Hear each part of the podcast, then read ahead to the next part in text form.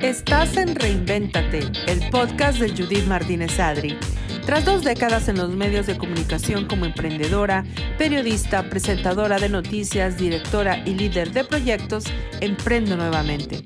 En este podcast escucharás entrevistas con personas que admiro, que se han reinventado en algún momento de su vida y sobre todo que hoy comparten su historia con nosotros. Así que gracias por dejarnos acompañarte en tu proceso de reinvención. Empezamos.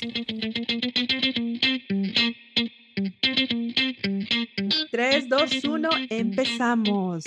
Bienvenidos una vez más a Reinvéntate, este podcast en el que encontrarás las herramientas para reinventarte en tu vida profesional o en tu vida personal.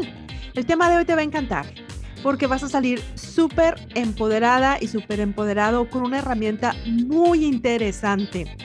Si tienes un problema de salud, como yo lo he tenido, y no encuentras solución y no encuentras una respuesta a esa sanación que tanto anhelas, quédate, porque el día de hoy vamos a descubrir un gran tema. Probablemente lo has escuchado, probablemente has escuchado de la biodescodificación emocional y te llama la atención, pero no sabes dónde buscar información o tienes pena, tienes pena de, indagar en este, em, como le diría yo, un poquito misterioso mundo de las emociones, pues quédate, porque si hoy le hiciste clic a este podcast, es porque es exactamente lo que necesitas escuchar.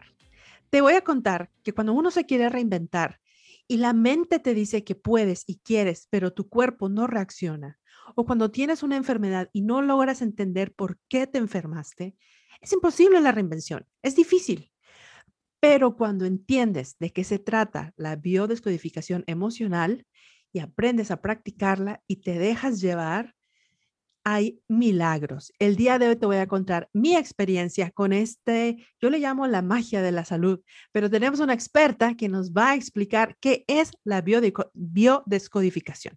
Me da mucho gusto recibir hoy a mi querida Rocío Hernández, quien es psicobioterapeuta y acompaña a personas como tú y como yo en el proceso completo de transformación, desde la emoción, desde un síntoma que conecta con las emociones para tener una mejor calidad de vida y así desarrollar una inteligencia emocional. Rocío, bienvenida a Reinvéntate. Muchísimas gracias, Judith. Estoy sumamente feliz de estar aquí con ustedes compartiendo un tema como tú dices, apasionante y, y, que, y para sanar, para sanar y encontrarnos a nosotros mismos. Rocío, eh, hay muchas dudas en cuanto a la biodescodificación emocional. ¿De qué se trata todo esto? Bueno, la descodificación biológica o biodescodificación es una herramienta eh, terapéutica que fue creada por Christian Fletch, en donde Ah, durante mucho tiempo de investigación y, revisión de toda la, información, eh, comienza a hacer un estudio que se basa en el significado de los síntomas a nivel biológico. Eh, ¿Cómo es esto? Eh, cada órgano habla con una emoción. Entonces, él empezó a desarrollar esa, ese lenguaje que a veces necesitamos tener con respecto a los síntomas. Entonces, lo que es la biodescodificación es un nuevo paradigma eh, que nos permite ir a la emoción que mm, impacta el cuerpo que hace que se enferme. Em, por ejemplo, hay, em, hay, emociones que nosotros eh, probablemente que se pueden vivir en cualquier momento, no las expresamos, eh, las, las ocultamos por, por juicios o porque somos muy pequeños y no sabemos cómo expresarlas. Entonces, toda esa emoción que está en nosotros, que usualmente son situaciones desagradables, de las que no hablamos, de las que escondemos porque no, no, se nos permite, eh, se quedan guardadas. Entonces, es una energía que está dentro de nosotros y que el cuerpo, a manera de solución, eh, la convierte en un síntoma para ayudarnos. es lo que te iba a decir, lo que he escuchado es que el síntoma es eh, más bien eh, como una como una alerta, ¿no? O como una lucecita que se prende de que, hey, hay algo, hay algo mal, pero lo más sorprendente es que se puede revertir. Yo entiendo la, la biodescodificación como cuando haces el undo, ¿verdad? Que estás escribiendo y dices undo en, en, en, eh, tecleando en, algún documento de Word que es deshacer. O sea, como hay la, la, la probabilidad de que te regreses a tus emociones y que le hagas una reversa y, dejar de sentir aquello. Yo sé que suena medio complicado. Quien nos está escuchando dice, a ver, a ver, ¿cómo, cómo, cómo funciona esto? No te preocupes, te vamos a explicar, bueno, Rocío nos va a explicar paso a paso cómo es que se logra esto. Cuando yo conocí la, la biodescodificación o descodificación biológica fue a través de ti. Eh, hace unos tres o cuatro años, cuando tú me invitaste a, a, los varios seminarios aquí en Atlanta y de hecho conocí al señor Fletcher, quien es el fundador de todo esto, el, el iniciador, un señor francés con un español perfecto. Y, y a mí me cautivó mucho, Rocío, los testimonios que, que, él compartió en, en varios de sus seminarios, ¿no? De cómo, por ejemplo, una emoción puede provocar un, un, un, un, mal en un ovario, puede provocar hasta un cáncer, puede provocar un malestar estomacal, puede provocar un tumor en una pierna, eh, muchas cuestiones de salud que, que, que, a veces, no sé si te ha pasado a ti, yo me imagino que sí, y al rato nos contarás cómo te encontraste con, con, con esta eh, terapia tan interesante, pero a veces el doctor no da, no da con bola, no, no saben qué tienes. Traes una comezón y una comezón y una piquiña y no es eczema y no es alergia y no es esto y ninguna medicina te hace. Eh, yo creo que ahí es cuando uno empieza a decir, hay algo más poderoso que está causando esto. Y lo más sorprendente es que yo puedo deshacerlo. ¿No? Exactamente. Es así, eh, Judith. Lo que hace la biodescodificación es eh, acompañar a la persona a identificar ese instante en, en su vida en donde eh, se instaló esa emoción que no se pudo expresar y que, por ejemplo, venimos repitiendo en nuestra vida esa misma emoción a medida de que nosotros aprendimos que si yo hablo frente a la mesa, mi mamá me pega, entonces a lo largo de mi vida yo voy a callarme.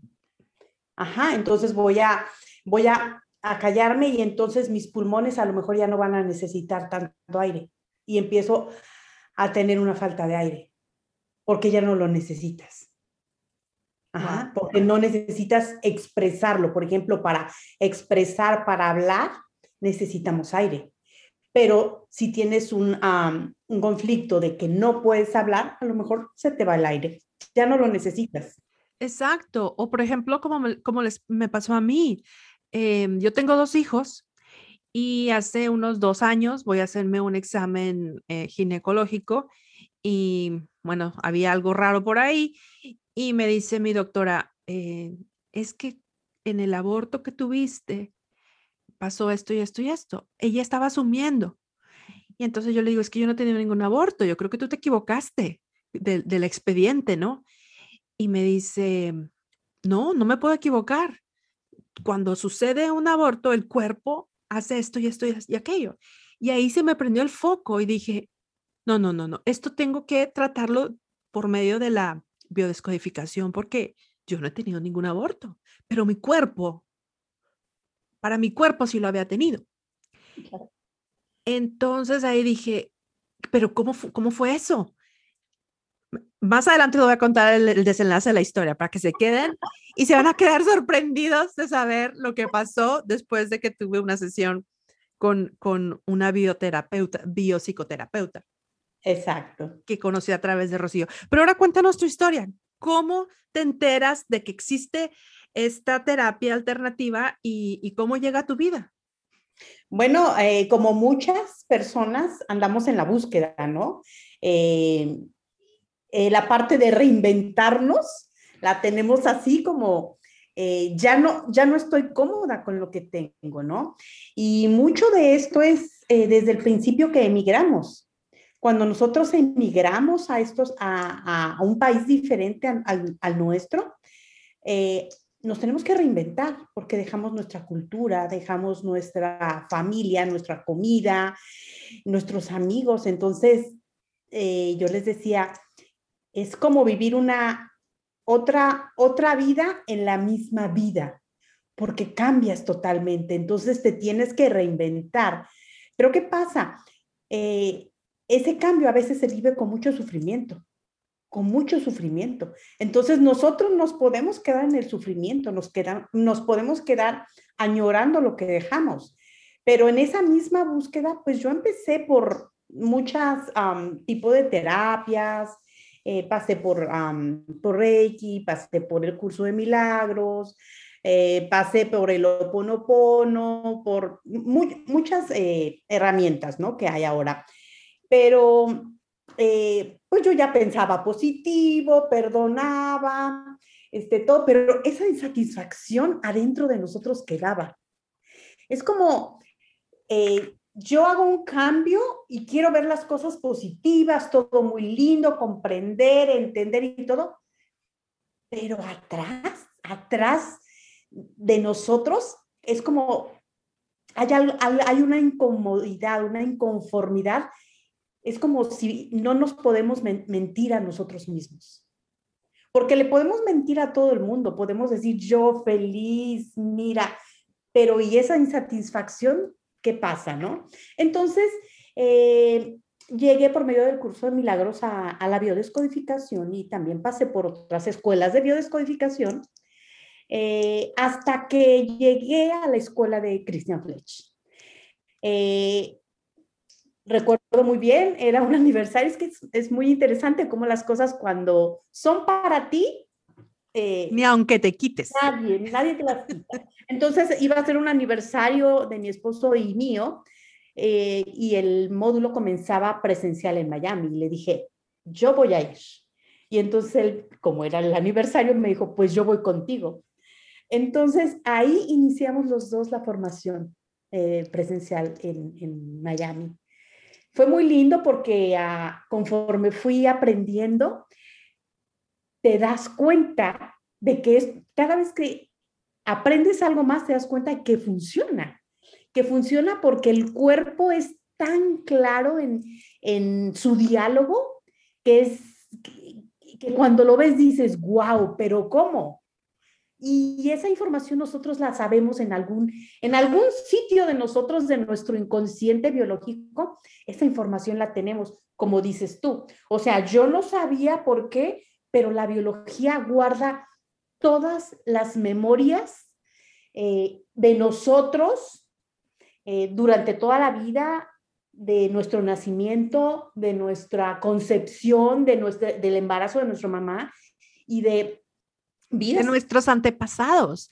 Eso es lo que para mí, Rocío, me impacta mucho más, em, el, el entender que lo que hizo tu abuela, tus padres, tus, tus antepasados y las emociones de ellos que no curaron o, que curaron también, todo viene de nosotros. nosotros somos un, un, pues sí, un, un, un complemento de, o, más bien un conjunto de toda la genética materna, de toda la genética paterna, pero no nada más las enfermedades o la cuestión física, sino esas emociones que vienes arrastrando que dices, yo no tengo la culpa, pero a mí, pero ¿por qué me está pasando esto a mí si yo eso no lo viví? Claro. Pero, pero viene en tu programación y es cuando dices, oh my God, escuché, escuché en una de las, de las charlas eh, de biodescodificación el, el tema de una chica que que le tocaban puros hombres abusivos y violadores. Y ella decía, pero ¿por qué se está repitiendo este, este, este patrón? Y finalmente pudo hablar con su abuela, que todavía vivía, que la, señora tenía 93 años. La señora le confesó a la nieta, los 10 hijos que tuve, ninguno fueron deseados, todos fueron una violación de tu abuelo, porque llegaba él borracho y me obligaba, y ninguno de estos hijos fue deseado. Entonces, ella tenía el nombre de la abuela y se le repetían situaciones y dices, wow, y esas son cosas tan privadas que la gente no habla. Imagínate que una abuela te diga de la noche a la mañana, sí, me violaron, pues eso no va, no, no, no sucede, ¿no? Pero cuando empiezas a abrir esta cajita, eh, yo no le diría de Pandora, porque también salen cosas buenas. Eh, la caja de Pandora siempre traen cosas malas, pero cuando empiezas a, escudriñar y te das cuenta que, wow, por eso estoy actuando así, por, esto, por eso tengo este síntoma, por eso mi cuerpo me está hablando de que, hey, aquí, estoy, como les contaba lo que me pasó a mí. Mi cuerpo había sentido un aborto, pero yo no había tenido un aborto físico. Entonces, como el cuerpo lo sintió, el cuerpo reaccionó como si el aborto hubiera existido. Y cuando me pasó eso, yo dije, a ver, a ver, ¿qué, ¿qué, pasó? Les voy a contar cuál fue el aborto. Que yo antes de ser madre tuve un negocio, ya lo he contado en este podcast, y ese negocio duró 10 años y fue como mi hijo. De hecho, todo el equipo que trabajó conmigo, mi misma familia, todo el mundo decía, es que Atlanta Latino es tu hijo. ¿Qué pasa? Lo tenemos que cerrar y lo cerramos de la noche a la mañana. Y no tuve tiempo para el duelo. Ahí entendí, fíjate, todo lo que pasa viene con una explicación. Ahí entendí que tenía que haber tenido duelo, pero no tuve tiempo porque yo cerré un viernes y el lunes nace mi hija. Entonces, el cuerpo fue un desajuste completo porque, a ver, no tuviste tiempo para llorarle al hijo, al hijo ficticio que se fue, pero prepárate porque ya llegó la nueva hija. Entonces, eso fue muy fuerte, pero yo en mi, en mi falta de conocimiento en aquel tiempo, yo decía, no, pues realmente no debo de llorar, porque tengo una, una nena nueva, tengo vida en mi vida, aquí no cabe el llanto, no cabe el duelo. Imagínate, yo misma lo rechacé. Muy fuerte lo que estás diciendo. Y con la ayuda de la, la eh, una de las terapeutas que tú me recomendaste, ella me dijo, bueno, y esto es lo que tienes que hacer. Y les prometo que con la primera sesión y me dijo que hiciera, y más adelante les voy a contar lo que hice, a las que fue seis semanas que ya me habían programado hacer uno super mega ultra estudio del, del ovario y de aquí, de allá, y que era tan complicado que a lo mejor el seguro no lo iba a cubrir y tal, que yo dije, wow, o sea, no, ¿realmente es para tanto? Regreso seis semanas después, ya no tenía nada. Se deshizo. Se deshizo tal cual. Y yo sé que como estás, tú, has escuchado una cantidad de, testimonios, pero la razón por la que yo comparto es porque si, si tú ahorita estás en una angustia, en una angustia de tu salud o de un ser querido, dices, hay forma, o sea, claro, hay que ir a la, ciencia, a la medicina, ¿no? Esto no creo que tengas que decir, ok, me voy a la biodescodificación y listo. O sea, hay que tener, hay que balancear, ¿verdad? Hay que usarlo como una alternativa. Claro, de hecho, la, biodescodificación eh, es, eh, va de la mano de la medicina. La medicina trabaja con los síntomas y la biodescodificación con el origen del síntoma. Entonces, son complementarias, porque de esa manera hay una sanación integral la persona verdaderamente puede sanar, porque estás trabajando a nivel emocional y a nivel físico. Entonces, ahí el cuerpo sí viene a una, a una sanación completa porque ya no está el estrés que la está enfermando. Y ahí es cuando hay una sanación. Por eso eh, hay muchos médicos en otros países que ya saben que la, la biodescodificación funciona. Entonces, cuando les van a hacer algún tipo de, eh, terapia, no, de cirugías, pueden ser cualquier tipo de cirugía, mandan a sus pacientes a que trabajen primero el conflicto. ¿Por qué? Porque de esa manera saben que va a ir todo muy bien, el cuerpo no va a tener resistencias para repararse y que la persona verdaderamente va a sanar. ¿Por qué? Porque ya no está el estrés que genera eh, la enfermedad. Entonces, es complementario totalmente a la medicina. Wow. Cuéntanos, eh, en tu experiencia ya van, llevas cuatro años, ¿verdad? En este viaje de aprendizaje. llevo, más, de cuatro años porque obviamente antes estuve en otras escuelas.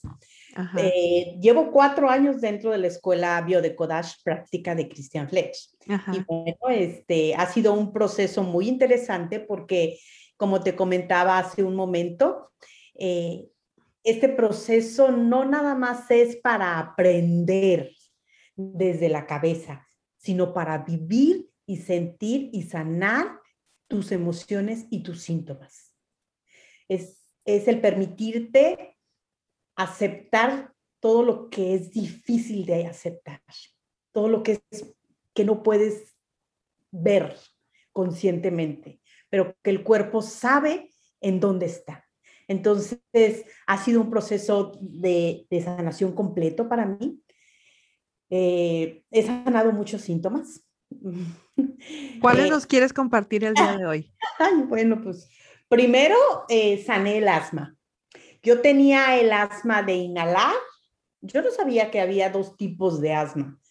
Entonces hay un asma que no te, que no te permite inhalar completamente y hay otra asma que no te permite como exhalar completamente. Entonces son dos tipos de asma. Y yo trabajé bastante eh, eh, el problema del asma y mucho venía, como tú mencionas, de cuestiones transgeneracionales que me tocó trabajar, en donde, por ejemplo, si me tengo que esconder, ¿qué hace cuando uno se tiene que esconder? Aguantas el aire. Entonces, mi papá, eh, mi papá en algún momento vino a Estados Unidos y tal vez se tuvo que esconder. Y, y aguantaba la respiración. Aguantas para que no te, te escondes. Ajá. no te mueves. Ajá. Pero eso viene, viene como información que pasa a las siguientes generaciones. No respires porque te encuentran. Wow. Wow. Así más o menos funciona, ¿no? Entonces, son situaciones muy interesantes que me han tocado a mí vivir. Eh, entre ellas, bueno, se me sanó el asma. Yo no podía subir la montaña porque necesitaba el, el inhalador. Y ahora en la actualidad no lo necesito para nada. Yo voy a los chequeos médicos y me dicen, ¿y su asma cómo va? Y, ya no tengo, y se me quedan así como que viendo, ¿de veras ya no necesitas el medicamento? No, se me fue completamente el asma. Y otro transgeneracional muy fuerte que me tocó visitar en este proceso en donde salí de un, han sido tantas cosas las que me han tocado trabajar. Eh, yo trabajé por muchos años, cerca de 15 años en una, en, para una persona aquí en Estados Unidos, ¿no? Eh, en este proceso, pues uno aprende a hacer por los demás, a estar para los demás, a estar para los hijos, a estar para la familia, a estar para los amigos y se nos olvida estar para nosotros. A nosotros nos dejamos al último, como las mamás cuando vas a, en México, cuando vas a, la comida con las mamás, las mamás sientan a todo el mundo, hacen, sirven, y ellas se quedan al último. Y muchas veces se quedan sin comer, porque ya todo el mundo comió o comieron la tortilla fría y, ellas son felices o piensan que son felices. Exacto. Y entonces eso nos lo transmiten a nosotros. Entonces, es, siempre estamos escuchando qué hay que dar, qué hay que hacer por los demás, pero ¿qué hay, qué hay de nosotros? ¿Qué hay de nosotros? Es como cuando vamos en el avión, eh, que te dicen de las mascarillas, si estamos en, en algún problema, primero te pones tú la mascarilla para que tú se la puedas poner a los demás. Pero eso no lo, no lo hacemos en nuestra vida. Entonces yo estuve trabajando en esa, con esas personas por mucho tiempo hasta que eh, eh, pues me diagnosticaron con, con, cáncer de mama. A partir de ahí, eh, pues te llega un sí, para cuando me diagnosticaron yo ya estaba dentro de la biodescodificación, entonces no fue un shock tan fuerte la parte del diagnóstico, porque yo ya sé que para la biodescodificación el diagnóstico es únicamente una información que te va a servir para que trabajes en ella. No quiere decir, no es un pronóstico, no quiere decir que algo te va a pasar o lo que diga el médico o lo que viste que le pasó a fulanita o lo que sutanita te dijo o lo que dice el Google que puede pasar. Entonces, este proceso es en donde recibí el diagnóstico, pero igualmente me paré en la vida y dije, ¿y qué estoy haciendo con mi vida que, ¿qué, qué quiero seguir haciendo con mi vida? Entonces ahí a partir de ese momento yo pues le expliqué a las personas con las que yo trabajaba que yo ya no quería seguir trabajando haciendo lo mismo que hacía. Pero ellas, su, la información que recibieron es que yo ya no quería trabajar con ellas, ¿no?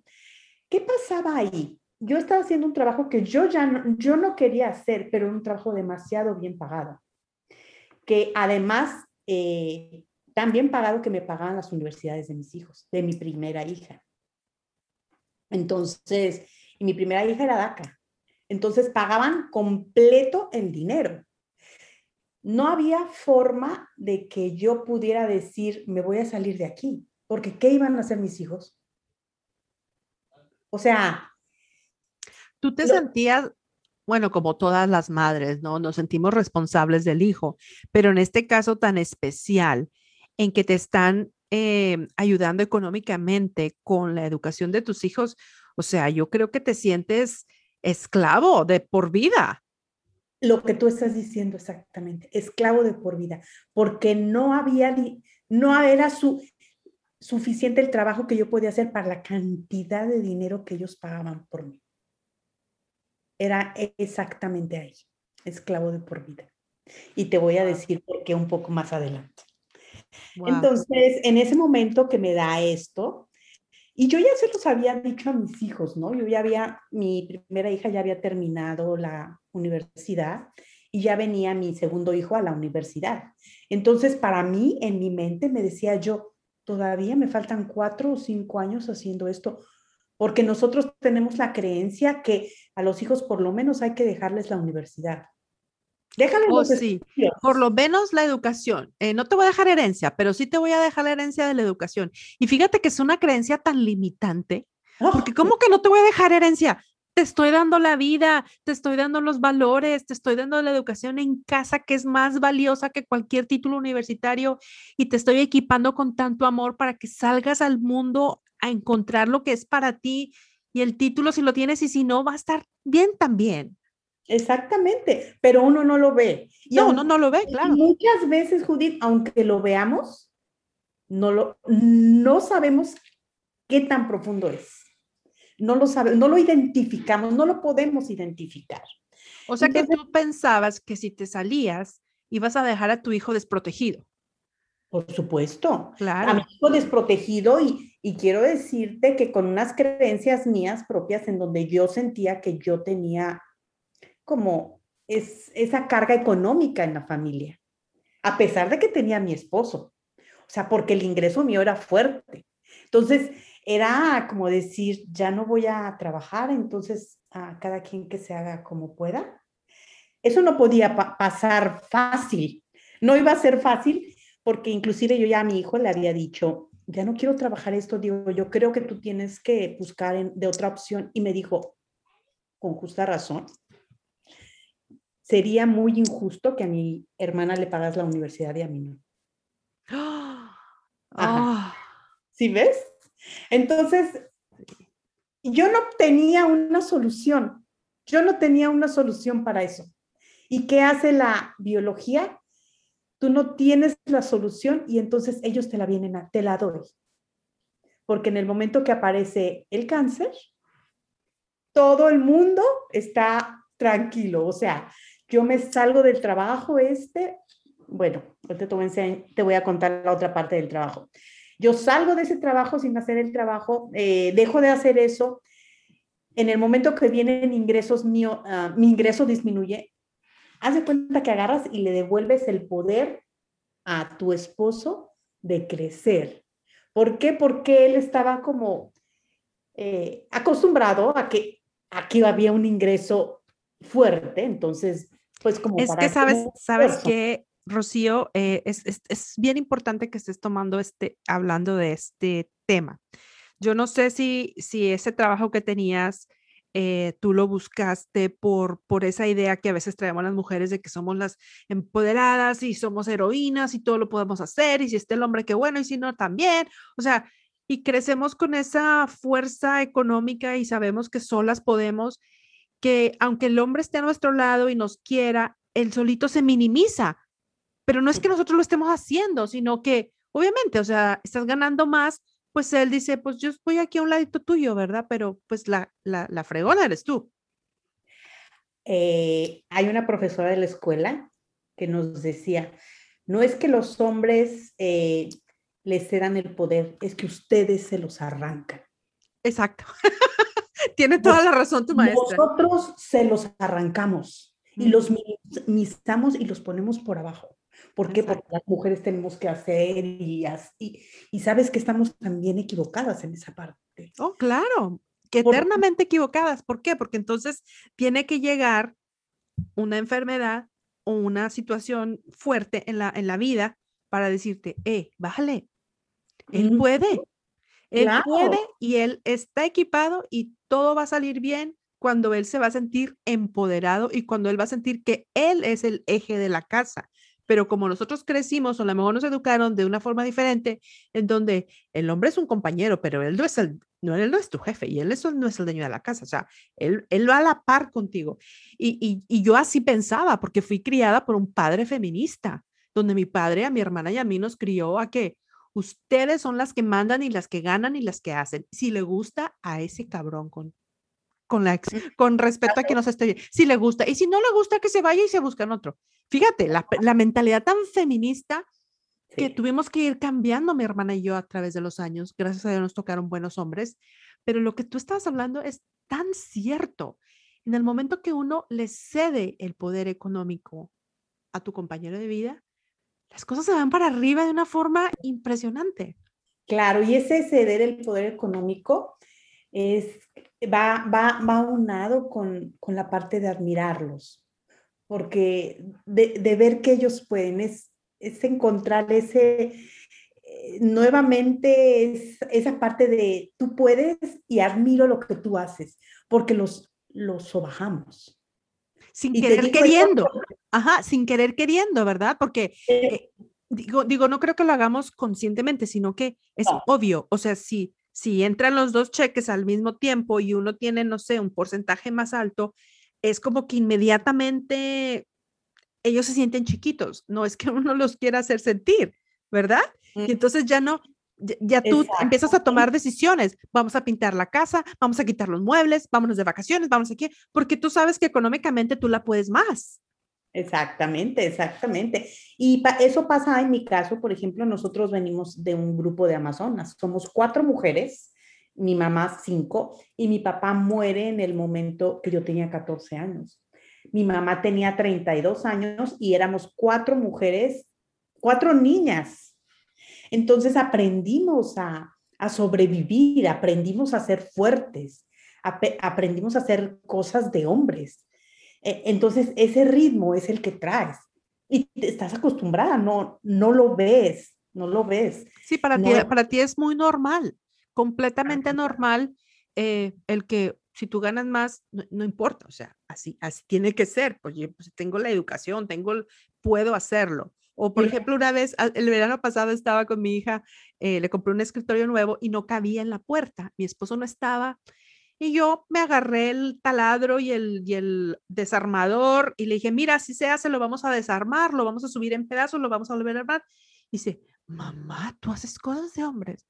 Sí, yo hago, no, no es, es que no son cosas de hombres, Leila, son cosas que las mujeres debemos de saber, cómo cambiar una llanta, cómo hacer cosas en la casa de mecánica, o sea, debe, pero, fíjate, ella, una niña de 10 años, me dice, no, mamá, esas son cosas como de hombre. Y después yo caí en cuenta y dije, bueno, pues sí, pero es que, te digo, fuimos criadas por un padre feminista que nos enseñó a hacer de todo. Exactamente. Sí, y en ese proceso es así, pero yo también me empecé a dar cuenta que cuando yo hacía, él no hacía. Ah, Entonces, si tú cambias la lámpara, si yo ya llegué y está cambiada, pues ya te quedó linda, ¿no? Sí, claro, claro. Hay un conformismo, un conformismo muy cómodo, ¿verdad? Que, bueno, pues a ti te queda mejor. Pues sí, sí, sí, Entonces, es, todo es inconsciente, eh, eh, para que yo te diga, todo es inconsciente. Entonces viene el cáncer y la solución perfecta para todo el mundo, porque mi hijo ya no me iba a decir es injusto. Entonces se puso a buscar becas, puso, se, pudo, se puso a hacer cosas que podía hacer y salió. Entonces, para mí ha sido como yo le devolví el poder a los hombres, porque estoy hablando de mi esposo y de mi hijo. Y de tu hijo. Wow. ¿Viste? Qué poderoso, qué fuerte. Muy fuerte, Judith, muy fuerte. Entonces, ha sido muy interesante este proceso porque en la medida que yo lo solté, mi esposo empezó a crecer su negocio muy grande. Entonces, te das cuenta que en verdad la, la enfermedad viene a darte una solución a algo que tú no puedes solucionar.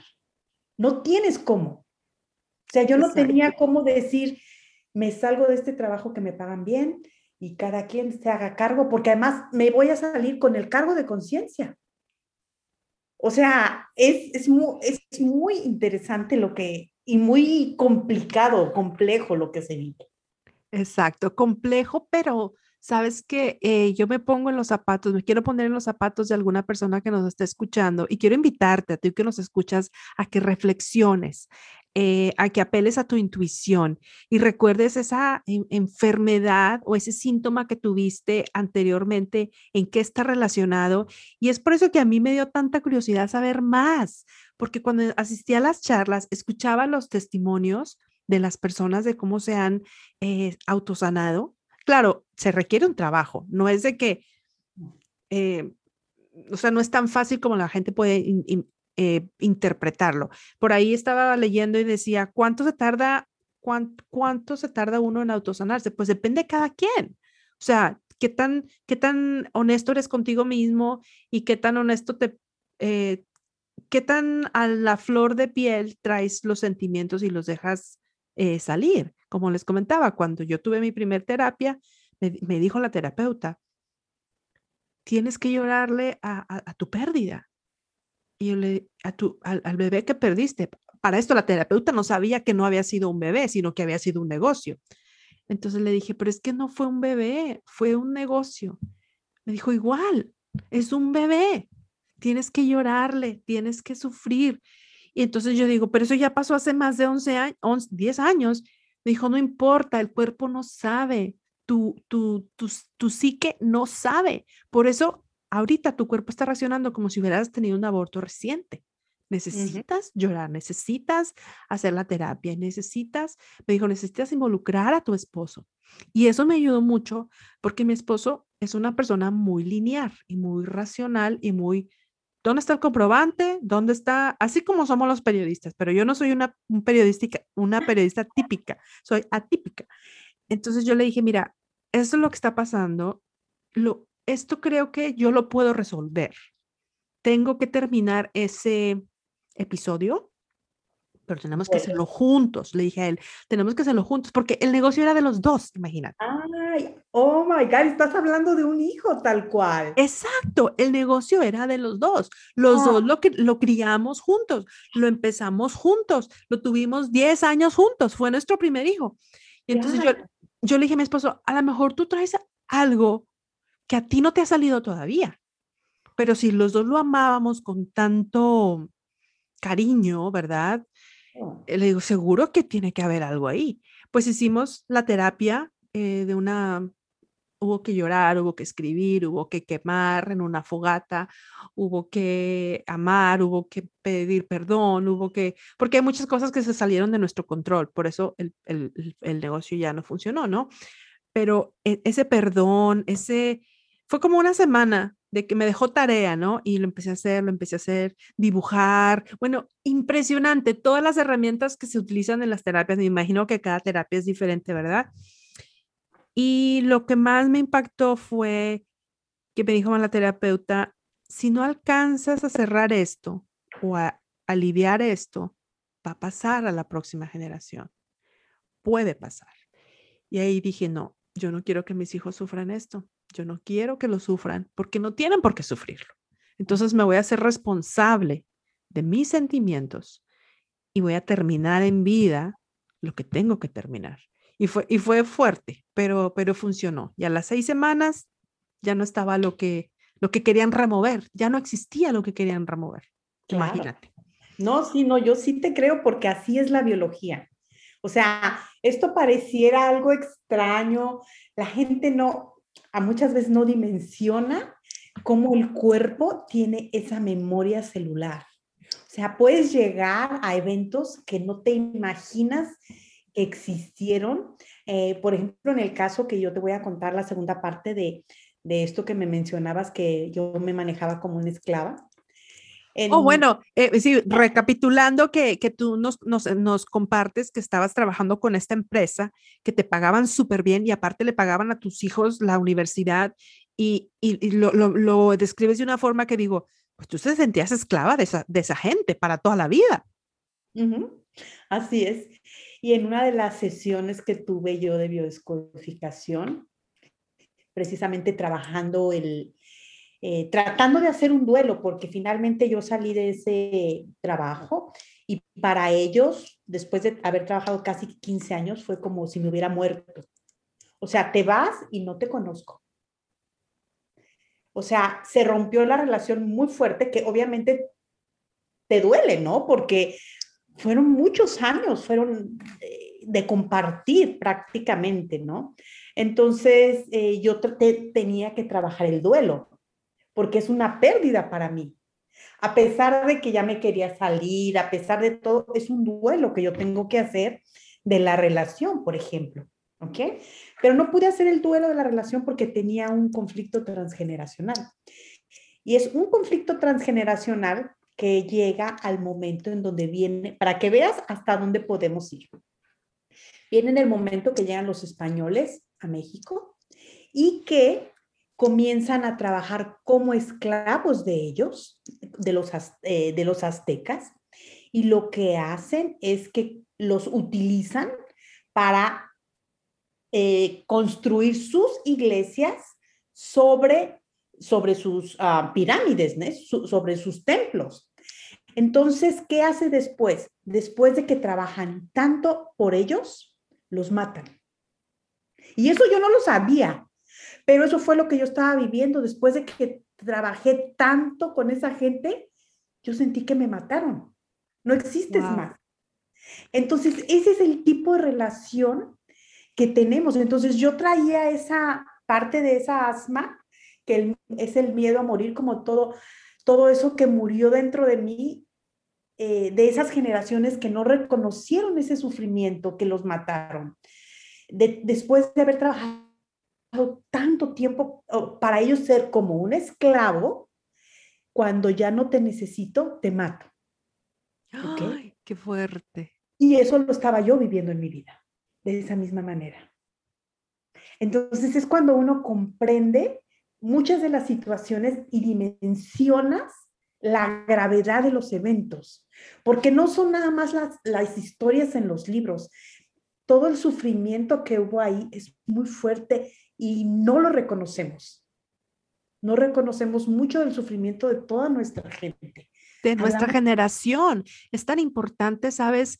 Eh, ir, ir escudriñando, ¿no? Ir descubriendo, pues, secretos familiares, eh, esos bueno, tantas personas se fueron a la tumba con esos secretos y pero no descubrirlos desde el punto de vista de una de juzgarlos o de criticarlos, no, para entender de dónde venimos y hacia dónde vamos, ¿no? Eh, fíjate que recientemente yo eh, conocí a una media hermana de mi mamá, que mi mamá no tiene idea que existía, y cuando yo me entero que esta persona existe y que nos está buscando, yo de inmediatamente dije, claro que sí, o sea, esta persona debe, debe estar necesitada de paz, de saber de dónde viene. Y cuando me comuniqué con ella, me dice, solo quería saber que tengo familia y que alguien me, me dice tía sin conocerme. Fíjate, hasta dónde van las cosas. ¿Quién wow. sabe qué otras cosas hay ahí atrás? Pero, pero yo todo eso lo, lo aparte soy muy curiosa, pero digo, yo, yo siento que debemos ir dejando nuestra, nuestra descendencia un poquito más limpia, ¿no? Un poquito menos cargada. Yo, no, sí, yo pienso sí. que igual, igual tú no quieres que, que, tu hija viva tu situación, ni tu hijo claro, tampoco. Claro, no para nada. Y en este trabajo, en ese trabajo que se hace, no es una toma de conciencia de que, ah, ya sé de qué se trata, porque eso no hace que la persona sane. Hay que ir a la, a la inconsciente biológico, para que yo les, yo les digo, para que el inconsciente se entere que ya sabes. Porque Exacto. muchas veces no es saber desde la cabeza, es ir a la sensación corporal, que ese es el lenguaje del inconsciente. Entonces es en dónde se siente, cómo es, expresar lo que hay ahí. Y mucho de este trabajo se hace de manera eh, acompañada con alguien, porque como dicen, eh, yo no voy a ir solito a meter el dedo en una vela. Yo necesito que alguien vaya conmigo y me guíe, porque yo solito no me voy a, tirar al pozo, porque no sé qué va a pasar allá. Pero si, si hay alguien que está conmigo y me acompaña, yo lo puedo hacer. Y aparte, tener un uh, psicobioterapeuta como, como, como, como es tu caso, ustedes ya están entrenados en toda la teoría, ya saben, por ejemplo, em, cierta situación, cierta emoción, como si la rabia te va, si tienes rabia, te puede dar esto. Si tienes cólera, va a ser esto. Si tienes eh, vergüenza, sentimientos de inferioridad, puede ser esto. ¿Dónde te duele? ¿Dónde está el síntoma? Yo, yo recuerdo también cuando recién conocí que traía un absceso en una pierna y me dijiste, ¿derecha o izquierda? Pues derecha. Y ya después entendí que la derecha es el, el ¿qué, era? Eh, recuérdamelo. Eh, es, depende, es, depende, de qué, qué, parte del cuerpo sea. Bueno, porque, por ejemplo, está complejo el asunto. claro, lo que pasa es que hay, hay por ejemplo, el, sistema locomotor, que puede ser eh, eh, cuando tú das el paso, vas a dar el paso, entonces si es la pierna izquierda, como que alguien te impide dar el paso y, la derecha es como me obligan, me obligan, entonces vienen y te obligan, la pierna te la, entonces es dependiendo eh, en dónde es, por ejemplo, en la parte de los senos, eh, para las personas, mujeres diestras, el seno derecho es el seno de los hijos, porque mira, tú cuando amamantas, a dónde te pones eh, al bebé para amamantarlo, en el seno izquierdo. Entonces, el seno izquierdo, como el hombro, es para, para los hijos o yo como hija. Y el seno derecho es para, para el papá, para los hermanos, para es como le llaman un nido ampliado. Este es como un nido estricto, es mi nido, mi hijo y yo. Lo más inmediato. Ajá lo más inmediato. Y el otro es como un nido ampliado. Entonces ahí entra el papá, entran los hermanos y entra la gente que sea muy apegada a ti. Por ejemplo, en mi caso, mi ex jefa, que por eso yo, yo, la, yo la cuidaba tanto, pero no era de mi nido, pero era de mi nido ampliado. Ella era como parte de mi familia. ¿Sí? Y el hecho de que eh, te desprendes de, esas personas, causan entonces eh, algunos de los síntomas que empiezas a sentir. Claro, claro, Todos esos síntomas están ahí porque yo, mi seno había que ser más fuerte todavía. Entonces, tú necesitas alimentar más. Yo te mando para que alimentes más. Necesitas tener más fuerza. Yo te mando más fuerza. Entonces, las células empiezan a ser más fuertes. Por ejemplo, eh, la leche de un seno con cáncer es muchísimo más llena de vitaminas y sana que una leche normal. ¿Por qué? Porque hay que dar con todo. O sea, el cáncer es el turbo de la biología. Es la última opción que tu cuerpo te da para que salgas hacia ti, para que te encuentres. para que reacciones. lo último que puedo hacer para que sanes. Wow. Y entonces tú llevaste la terapia eh, simultánea, la terapia médica, tus quimioterapias y, al mismo tiempo tu terapia eh, de la eh, biológica, ¿no? De la, de la biodescodificación. Claro. Y, la llevaste a la par y te sanaste. Pues sí, me sané, pero mucho ojo, porque ellas me decían, ¿quieres que te quitemos el seno? Y yo les decía, no, quítenme la parte que está dañada. Ellos me dieron la opción, quítenme la parte que está dañada, porque yo todavía quiero saber si, si tengo más cosas para sanar. Porque en este camino no es yo ya estoy sanada y ya estoy libre y estoy... Ah, no, seguimos aprendiendo, seguimos sanando cosas que antes no veíamos. Entonces, el cuerpo sí es un termómetro en el que te dice para dónde ir, porque no nos damos cuenta, no podemos darnos cuenta de otra forma, es inconsciente. Venimos únicamente repitiendo lo que hemos venido haciendo toda nuestra vida. Entonces, para nosotros es normal, no vemos lo que es anormal. Entonces, eh, sigo en mis tratamientos, no, no estoy del toda, todavía no estoy dada de alta, pero sí sigo, lo que sí te puedo decir yo es que sí sigo encontrando cosas en mí para sanar. Wow. Eh, es, no, no te puedo decir, estoy 100% curada porque estoy en el proceso, estoy en el proceso, pero sí sé que mi vida ha cambiado bastante y que yo la estoy viendo desde otro lugar y que en la medida que nosotros como padres trabajamos en nuestros conflictos, en nuestras emociones, le damos permiso a nuestros hijos de que ellos sean cargo de, de ellos mismos. Exacto, dejamos de ser como la mamá gallina, la mamá protectora, la, y fíjate que eso tiene mucho que ver con los senos, ¿no? Por lo que he leído y escuchado. Y una vez me enteré de un caso de un señor que, que, que, que le engordaban los senos y a él le da pena eh, porque pues se veía medio raro con los senos y al final de cuentas él fue la mamá de su familia, fue la mamá de sus, de sus hermanos. Entonces él, el inconsciente decía, bueno, no puedes, vamos a darte más grasita en los senos, pues para que, porque está asociado con la alimentación, ¿verdad? Y con el, eh, con el dar. Y él decía, bueno, pero yo ya tengo 70 años, ya, ya, no, ya no estoy en eso, pero ¿por qué sigo produciendo grasa en los senos? Qué interesante, ¿no? No, es súper interesante. El cuerpo hace, la biología hace lo que tú necesitas. Inconscientemente, inconscientemente.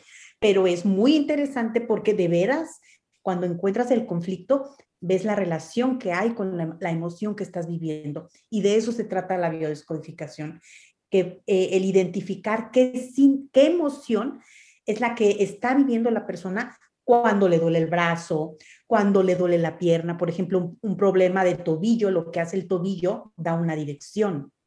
cuando tú caminas, vas a tomar una dirección, es el que te dice para allá o para acá. Entonces, si tienes un problema de tobillo, es una dirección, es un, es una dirección que no sabes qué tomar. Estás medio perdido. Ajá, ajá, puedes, sí, no sabes qué dirección. No sabes para dónde ir o tomaste una dirección equivocada. Wow.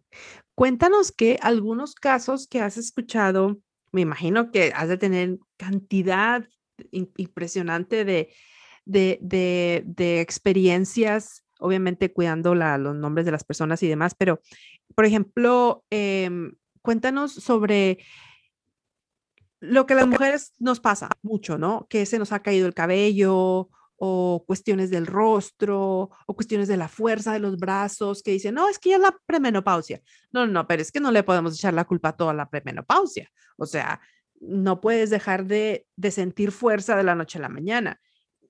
O, u otros casos que has escuchado, sobre todo para las mujeres. Ah, claro, para las mujeres. Bueno, por ejemplo, hay, hay, hay, hay órganos que son muy claros para qué sirven. Por ejemplo, los senos sirven para alimentar, para sostener y demás. Pero, por ejemplo, el pelo. El pelo depende de para cada quien. Hay, hay un protocolo muy lindo que se llama en tu cultura. Para ti, ¿qué significa el pelo? Entonces, cuando tú le empiezas a preguntar a la persona, para ti, ¿qué significa el pelo? Nosotros desarrollamos una escucha más profunda. No, es, no, no escuchamos tus palabras nada más, escuchamos tus predicados. ¿Qué estás hablando? Porque los predicados hablan de nuestros conflictos. Entonces, cuando yo te puedo preguntar, ¿y el pelo a ti para qué te sirve? El pelo es, y empiezas a, hablar sobre el pelo. Y ahí la persona empieza a sacar la información de para qué es pelo para ella. Y lo más interesante en este tipo de terapias es que nosotros repetimos lo que la persona está diciendo. Entonces, lo que sí me ha pasado es que en algunas em, ocasiones cuando yo estoy repitiendo lo que la persona está diciendo, de repente paran y me dicen, se oye tan feo cuando tú lo dices. ¡Oh, wow! Sin darse cuenta que yo únicamente estoy repitiendo lo que ellos dicen. Entonces, si abres y dices, eso estoy diciendo yo. O sea, cuando tú lo dices se oye espantoso, pero eso es lo que yo digo y lo que yo me digo. Porque nosotros somos muy, muy, muy duros con nosotros mismos. Sí, somos eh, unos jueces demasiado e, exigentes. Muy exigentes. Entonces, como nos dicen a nosotros, nosotros de pequeños nada más necesitamos unas cuantas veces que nos dijeran que lo estábamos haciendo mal para repetirnos nosotros toda la vida. Entonces, es muy interesante el tomar conciencia de muchas cosas que venimos arrastrando principalmente de, de la niñez, porque en la niñez se hacen nuestras primeras estructuras. Muchas de nuestras estructuras se hacen en la, en la niñez, en el vientre y bueno, también del transgeneracional. Eh, la forma en la que vamos a, por ejemplo, la forma en la que los bebés nacen es la, la forma en la que van a salir a la vida. Si al bebé hubo que sacarlo con forceps, al, bebé, al hijo para sacarlo de la casa va a haber que darle para que salga. Eh, en, el, en, el, caso de mi hija, eh, que nació prematura de, de, 28 semanas, para ella fue muy doloroso nacer, porque estuvo tres meses en terapia intensiva, tuvo un derrame pulmonar, la entubaron, eh, le dio um, una bacteria en el corazón, le hicieron, le hicieron una cirugía muy pequeña.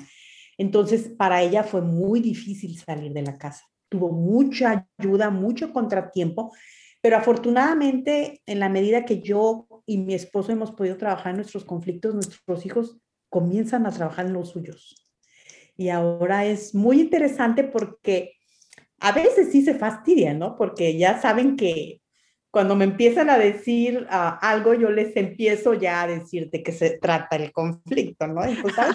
Los empiezas a terapiar y entonces así como que, a ver, no me lleves, no, no, no, no, ya, sé por dónde vas. Ya, Pero a veces ellos mismos me dicen, mamá, ¿de qué se, de qué se trata esto? Entonces es muy interesante que ellos ya empiezan a desarrollarse eh, en otro lugar diferente, porque ya puedes hablar con ellos más, más claramente y lo más interesante que ya ellos cuando necesitan hacer trabajo personal, ya llaman a los terapeutas. Exacto. Eh, yo creo que es muy importante que las nuevas generaciones entiendan esto. No es solamente quedarte tú con él, sino en tu caso ya, ya tus hijos lo saben porque esto va a continuar. somos un cúmulo de emociones. Y si tú nos estás escuchando y dices, a ver, todavía no me cae el 20, nada más acuérdate cómo olía la casa de tu abuelita o cómo pasaba, no sé, el paletero y te daban ese eh, olor a paleta y, te transformas con, una, con un eh, olor a otro país, a otro lugar, te, te transportas con una canción que no tienes ni ganas de llorar, pero si esa canción te recuerda algo triste, te pones a llorar, pero de inmediato. Y lo mismo al revés, te puedes poner muy contento. Pero entonces, cuando tú dices, todavía no me queda claro este tema, bueno, empieza a, observarte a ti mismo, cuáles son las emociones que estás trayendo. Y fíjate que a mí me ayudó mucho esto. Eh, todavía me falta mucho por aprender. Eh, ojalá que pueda seguir aprendiendo de, de, ti, de todos los expertos, pero nosotros en, mi casa, en, em, mi esposo y yo, nunca discutimos, tenemos muchos años ya casados, pero él cuando yo usaba la licuadora y dejaba la licuadora sucia, se ponía tan molesto, pero tan molesto que me decía, bueno, pero ¿por qué no lava la licuadora? Y yo, ¿y, y cuál, es el problema? O sea, a veces el resto de la casa está al revés y no me dices nada, pero por la pinche licuadora me haces un pedo. Disculpe la impresión. ¿Y sabes qué pasó? cuando fuimos a su país, o las veces que hemos ido, su, su mamá me, me, me, me, comentó que ellos, el papá de él, eh, le odiaba que la licuadora estaba, que estuviera sucia y siempre se peleaban por eso. Entonces mi esposo creció viendo la pelea de los papás por la licuadora. Porque mi, mi suegro le trajo a mi suegra una licuadora de Francia donde en su país en aquellos tiempos no había licuadoras. Entonces él decía, la traje desde tan lejos para que la mantenga sucia. Y ella decía, pero es que ahí hacía todo en la licuadora. Y, para estar lavando, como que no, ahí mismo, pues se queda la cebolla, no importa, ¿verdad? Que sepa cebolla. Pero la licuadora sucia le recordaba a mi esposo los pleitos de los padres. Así es. y ahí, ahí, con esto tan sencillo, yo le fui explicando a él, le dije, mira, ya, ya que entiendo que te recuerda esos conflictos entre tus papás, pues ahora ni licuadora voy a usar. Nos vamos con el NutriBullet. Y mira lo que estás mencionando, Judith, súper interesante, porque en efecto, nosotros heredamos no los síntomas, heredamos las emociones. Entonces, en una familia que es diabética, a lo mejor no es que se herede la diabetes, es que se hereda el, eh, la emoción. la falta de cariño. Exacto, exacto. O la, o la, exacto, la, falta de cariño o la, la familia dividida en dos. Fíjate que en este, en este podcast es podcast de confesiones. Lo escuchan mis hermanos, lo escucha la familia, no, no importa, yo salgo los, los trapitos al sol. Pero mi papá es diabético, mi papá es diabético. Entonces, cuando yo empiezo a, a entender todo esto, digo, a ver, ¿de dónde viene la diabetes? ¿De qué? pero aparte de que hay que cuidarse y hay que alimentarse y todo, eh, por ahí leí que pues es falta de cariño y, y, no es por echarle la culpa a nadie, pero es verdad, mi papá lo confiesa, él, él creció con, con, con límites de, de, amor y de cariño y pues ahí está, el, el, el que hace el cuerpo. Te falta azúcar, te falta amor, vamos a producir más. Así es, tal cual. El cuerpo hace la solución que nosotros conscientemente no podemos hacer. Eso es nuestro cuerpo.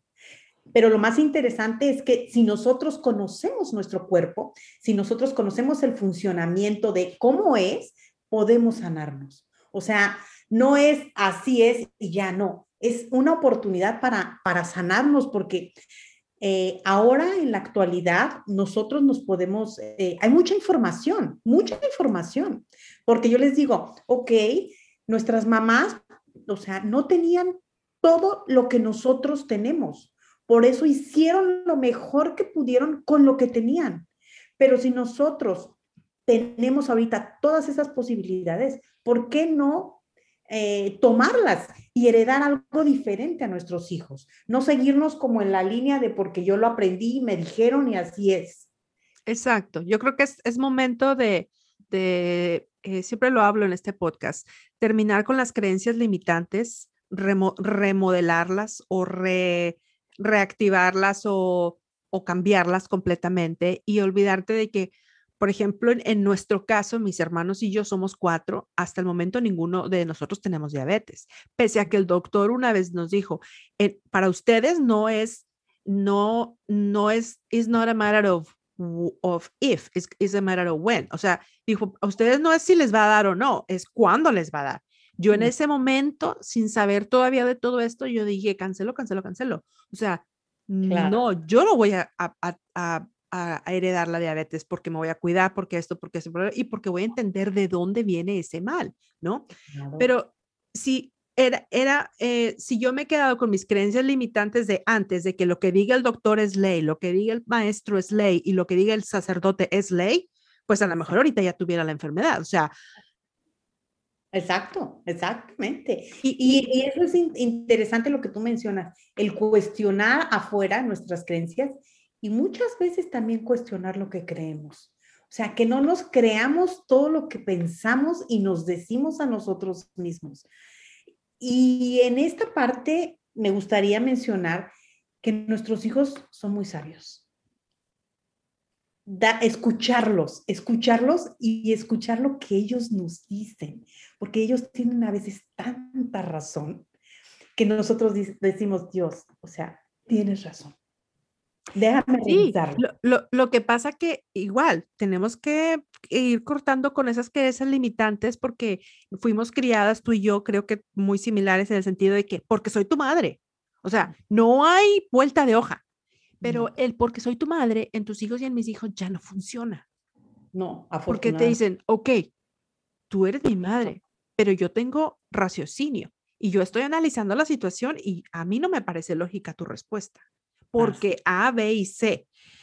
Y ahí es cuando uno dice, mm, ¿sabes? ¿Sí? Yo, he aprendido muy, ha, ha, sido muy difícil para mí, pero creo que lo estoy logrando. Yo he aprendido a decirles, tienes razón. Así es. Tienes razón, estás en lo correcto y, creo que los niños te respetan incluso más. Claro, claro. Es así, a mí me ha tocado decirle a mi hija, cuando no me quiere obedecer, gracias. ¿Por qué? Porque sabes que los hijos hacen todo para complacernos. O sea, todo para complacernos y se olvidan de ellos. Entonces, me ha tocado decirle, me dice, no, mamá, y yo le digo, gracias por decirme que no. Porque sabes que los, los ocupamos, son nuestros esclavos, pensamos que nuestros hijos tienen que hacer lo que nosotros queremos y tampoco es eso. También ellos son personas independientes que tienen la capacidad de rebelarse y decir, así no y basta. Entonces, a mí sí me ha tocado decirle a mi hija, gracias y te felicito por decirme que no. ¿Por qué? Porque ellos, con tal, así crecen los niños, con tal, cuando ellos crecen, ellos no saben, te ven enojada y ellos no saben por qué estás enojada. Ellos piensan que es su culpa. Entonces, ellos empiezan a crecer haciendo todo para que tú no te enojes, para que tú estés bien. Y se empiezan a olvidar de ellos y se empiezan a ser culpables ellos. Y sabes que eso, eso está muy, muy triste porque se repite después en sus relaciones, en sus amigos, en sus amistades, en sus parejas, y tú no quieres que tus hijos se la pasen complaciendo a los demás y dejen de ser ellos. Acabas de decirlo, acabas de decirlo, porque como, como se comportan en la casa, se van a comportar afuera. Y entonces no nada más los va a abusar la mamá, los va a abusar la amiga el jefe, el esposo y todos los que se pongan ahí, porque esa es la manera de sobrevivir con ellos. Exactamente. Entonces es ahí en donde nosotros tenemos que hacer cosas diferentes para que puedan ellos hacer cosas diferentes en su vida. Exacto, y para que ellos también vayan rompiendo con esas eh, creencias limitantes que la, con las que nosotros crecimos. ¿Cómo, no, ¿Cómo le vas a decir no a tu madre? No, no es no, no tengo ganas de ir, no quiero ir a esa fiesta. ¿Cómo sabes si la niña se siente mal, trae el periodo o simplemente no tiene ganas. ¿Cuántas fiestas tú y yo fuimos obligadas a ir con el vestido así ampón, incómodo que te picaba y las calcetas que te dan comezón y el, y el pelo así todo jalado que le duele uno la cabeza y pero uno no se atrevía a decir que no porque ¿cómo vas a decir que no? O sea, con la mirada te fulminaban, ¿no? Así. Y, y por eso ahora ya nos estamos enfermando. No, y es, es, así, Judith, es así, exactamente. Crecimos con esas limitaciones y con tanto juicio, pero bueno, pues es el momento de hacer cambios para, primero para bienestar de nosotros y mucho más importante para las próximas generaciones. Y, bueno, aquí en Atlanta, por ejemplo, vamos a tener un taller de transgeneracional en el mes de junio. Ana María Ramírez va a venir a, darlo y, y, y hay mucha gente que ya lo está, eh, alumnos de la formación que vienen de otros estados, de otros lugares, porque saben la importancia de lo que se trabaja y que sí funciona. Y cuéntame, y para hacer, para ir al, al a, este curso, ¿se necesita tener cursos previos o es si alguien que nos está escuchando y dice, yo no sé nada, pero que me, me, está llamando la atención, puede venir o necesita haber ido a otras, otras charlas? Mira, eh, es importante que la gente conozca un poco, pero para eso vamos a tener un taller de ocho horas en donde vamos a enseñar las bases de la biodescodificación. Es, es un taller previo a este. Eh, ese va a ser un módulo, un taller online en donde le enseñan a la persona cómo llegar a la emoción, al resentir, en donde van a empezar a sentir el cuerpo, ver de dónde viene y van a aprender un poco, porque es importante que ya lleguen con un poco sensibilizados para que puedan sacar mayor provecho del taller. Sí, para poder interpretar toda la información que te van a dar, cuando ya tienes como una base en vez de llegar en cero. Bueno, repítenos o mencionanos por favor tus redes sociales, en dónde te podemos encontrar. Y me encanta que este curso es virtual, porque este podcast lo escuchan en Estados Unidos, como en México, como en Colombia, como en Perú, como en Puerto Rico, como, bueno, en muchos países.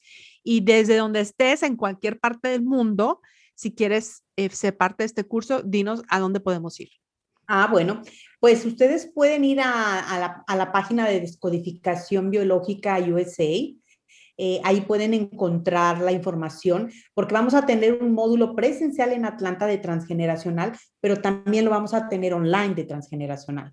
Entonces, si hay personas que no están en Atlanta, pueden tomarlo online.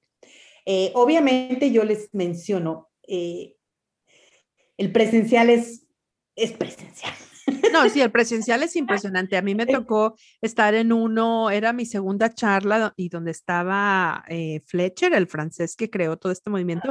Solamente escucharlo, o sea, estar en su presencia es, es bien bonito. Es una cuestión muy pacífica, o sea, quieres escucharlo, aparte tiene un acento bien, bien lindo, pero cómo habla, eh, cómo empiezan a, salir las fibras de los participantes, la gente empieza a compartir, es otra cosa, es realmente otra cosa. Ese es un gran regalo que tú me diste hace tiempo y te lo agradezco en el alma porque fue a través de, de, conocer todo esto que yo he ido eh, descubriendo eh, parte de mi vida y, sanaciones que estoy muy contenta que las realicé para que a mis hijos no, no, no, les trascienda. Y si les trascendiera, pues para que entiendan cómo arreglarlo. Por eso yo decía al principio de este podcast, la biodescodificación para mí es como el undo. Tienes el poder de regresar a tu pasado y de, y de, borrar así con un borrador de los de antes o ponerle liquid paper, lo que sea, y decir, borro esta emoción para que ya me deje de estar creando síntomas claro. y, se vuelve a hacer. Claro. Es, una maravilla. Es, así y regresamos a ese instante para tomar el aprendizaje, para, para aceptar lo que en aquel momento no aceptamos, para ver el aprendizaje de qué fue lo que viví y, lo, y aceptar el dolor aceptar tal vez la impotencia, la injusticia, aceptarla en el cuerpo. Porque después de que lo aceptamos, ya nuestro cuerpo no tiene esa sensación corporal. Para hacer un sana, sana colita de rana, si no sana hoy, sanará mañana. Así es. ¿De dónde vendrá ese dicho, eh? Tan conocido en toda Latinoamérica, pero así es. Esa es, no, incluso también en el Medio Oriente, eso de que te, te, te toco y te hago o sea, debe haber algo. Y te duele más, ¿no? Y te duele más. Eso, es lo que hacemos nosotros con la biodescodificación. Esto no es una, esto no es una terapia en donde hay que perdonar y hay que entender y va a ser bonita. No. Vamos a ir a limpiar todo y a mover todo lo que hay ahí para que lo veas, para que lo reconozcas y después de eso puedes transformarlo. Pero hay que reconocerlo. Hay que saber que está ahí ese dolor, ese juicio, ese abandono, ese, ese evento que vivimos que fue muy eh, que nos ocasionó sufrimiento. Entonces, hay que ir ahí para que algo cambie, porque desde la cabeza y desde el comprender y desde el positivismo, el cuerpo no se sana. Porque yo no entiendo. La mente no entiende lo que el cuerpo sabe. Exacto. Exacto. Y lo más interesante es que sí se puede. Te va a tomar tiempo, no importa. Lo importante es que ya estés en el camino, ¿no? Y que te vayas descubriendo y que vayas descubriendo y abriendo todas esas puertas. Yo me lo imagino, lo poco que he caminado, es como ir en un laberinto y a ver, vamos a tocar en esta puerta que hay aquí ay, Dios mío, aquí están los medios hermanos que acabo de conocer, que no sabía que existían. Ah, entonces mi abuelo, ok, o sea, aquí hay una cuestión de infidelidad y, después esto a dónde va a llevar, por un lado, luego me voy por el otro lado. Mi abuelo todavía vive, tiene 93 años. O sea, tengo que hablar con él de cosas que necesito saber, ¿no? Y, y con los papás, con la familia hablemos del pasado, hablemos de, lo que se vivió anteriormente y no hay que estar avergonzados, hay que irles escarbando y ayudar a nuestros padres a sanar. Si aún tienes tus padres y puedes ayudarlos a través de la eh, biodescodificación, pues hazlo. Qué tremendo regalo, ¿no? Que digas, mira, papá, te voy a regalar una sesión. Los papás van a estar temerosos, no van a saber si ya están en sus 70 años, qué, qué, qué, qué rollo, pero todos tenemos emociones. Claro, Y todos queremos la sanación. Todos queremos sanar. Lo importante de eso, de cuando queremos sanar a los otros, es esa necesidad de querer que el otro se sane. Sí, porque fíjate, para mí yo entiendo, si mi papá y mi mamá emocionalmente se sanan, mis hermanos y yo automáticamente estamos sanados y mis hijos también. Claro, sí, pero también no nos, no nos podemos olvidar de que también venimos a vivir experiencias. Sí, sí, yo, yo te entiendo. Puede, uno, uno quiere evitar el dolor, pero el, el, dolor, el sufrimiento son parte de la vida. Y, y, y, si le tiene que tocar que se va a caer, pues se va a caer y va a traer su moretón y va a traer el moretón, ¿no? Pero de ese moretón va a aprender. Exacto. Ese moretón va a aprender que a lo mejor eh, tiene que caminar por otro lugar para que no se caiga y tenga ese moretón.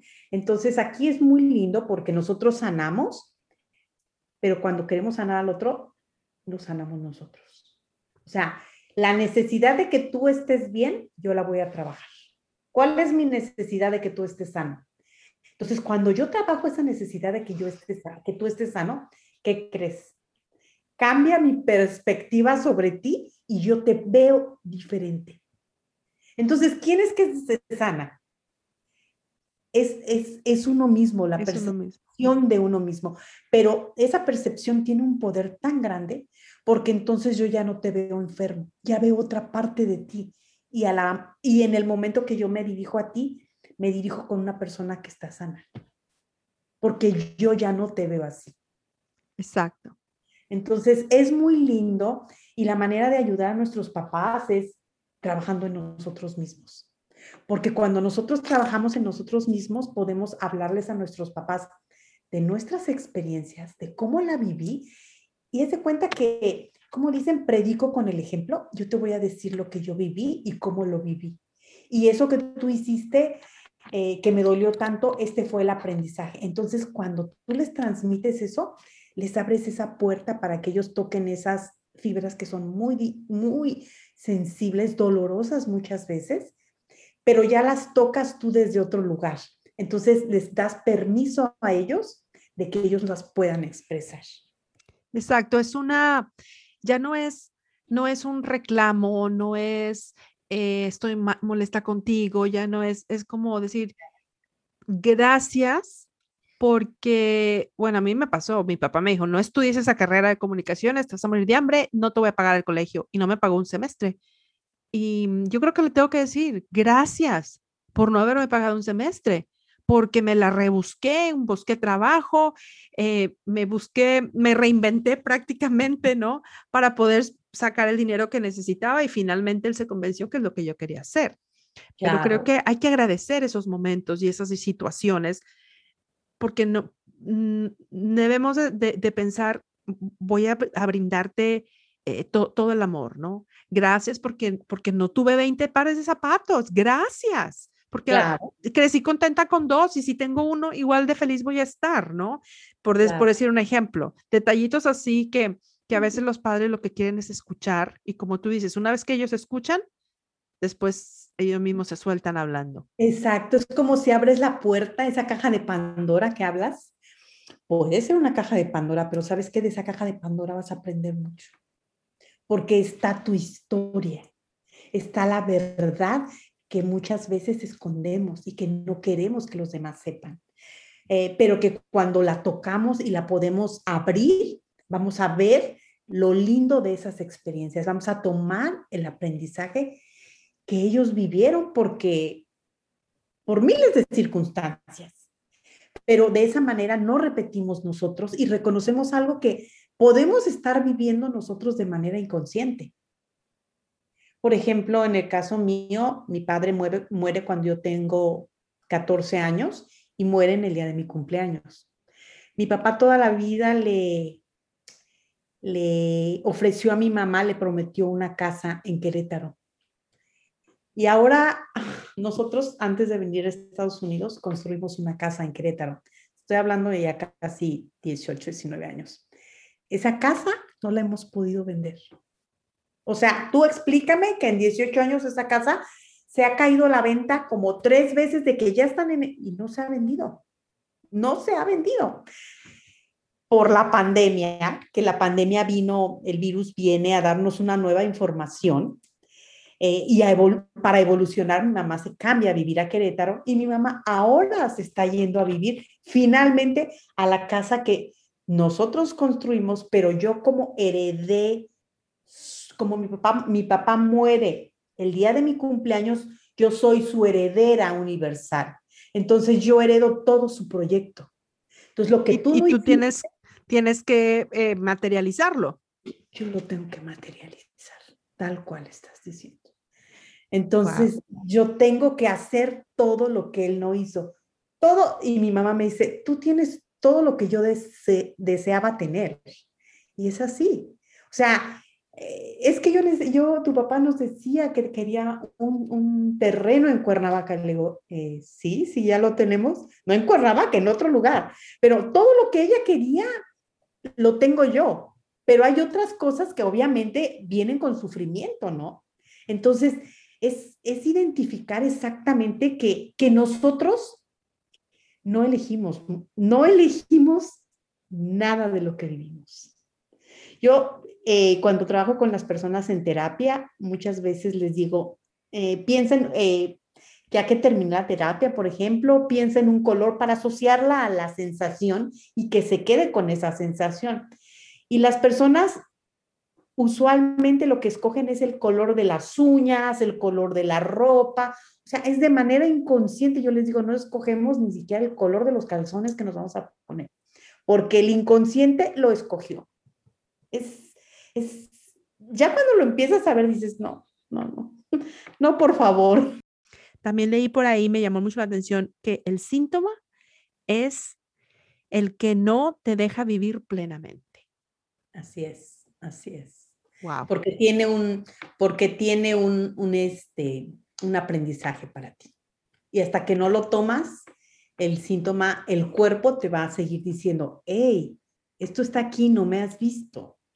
Y lo más importante es que el cuerpo nos habla en todo momento. Yo no te puedo decir que llega un momento en donde nos sanamos, porque cuando ya estemos sanos tal vez ya no vamos a estar en este, en este plano, ¿no? En este plano, claro. Venimos a experimentar la vida, venimos a sanar, nos, no nada más nosotros, sino sanar muchas generaciones atrás. Y, traemos una carga muy fuerte. Entonces, e, el decir yo ya me sané y ya estoy aquí eh, sana e iluminada, no es así, no es así, porque seguimos en la tierra, seguimos aprendiendo. Y qué bueno que seguimos aprendiendo, porque imagínate que yo dijera, yo ya sé todo, pues ya, como para qué estás aquí, ¿no? Porque nos seguimos reinventando cada día, porque cada día conocemos cosas diferentes, crecemos de una manera diferente eh, nuestros objetivos son diferentes, entonces vamos cambiando, nos vamos reinventando y nuestro cuerpo nos va guiando en cada momento. Gran maestro, yo siempre lo, bueno, desde que aprendí más contigo y eh, siempre digo, eres un gran maestro. Mi querida Rocío, ¿cómo te despides de toda la audiencia de Reinvéntate? Ay, pues agradezco muchísimo tu invitación, Judith. La disfruté muchísimo compartir contigo, con todos los que nos están escuchando. Y bueno, feliz de, poder llegar a más personas para que se reinventen, pero desde su biología, desde la escucha biológica de su cuerpo y de sus sensaciones, y que acepten sentir las emociones, que bajen al cuerpo, que digan, cuando estoy enojado, ¿en qué parte de mi cuerpo la siento? Y empezar a sentir tanto la felicidad en el cuerpo, cómo se siente cuando estoy feliz, cómo se siente cuando estoy frustrado, tal vez mis músculos se contraen y aceptar que se contraigan, ¿no? No, no, no tratar de cambiarlo, sino aceptar porque la aceptación es el primer paso para la transformación. Amén, así sea. Bueno, pues gracias, mi Rocío Hernández, por estar aquí con nosotros y gracias a ti que te quedaste hasta este parte del, del Reinvéntate, porque como te prometí al principio, te llevas una buena, buena dotación de herramientas para continuar en tu proceso de reinvención. Hasta la próxima, Rocío. Hasta luego, Judith. Muchas gracias. Abrazos a todos y esto fue una vez más Reinvéntate. Te recuerdo que puedes entrar a Apple Podcast y dejar un review. Me encantará ver cinco estrellitas para este episodio. Hasta la próxima. Gracias.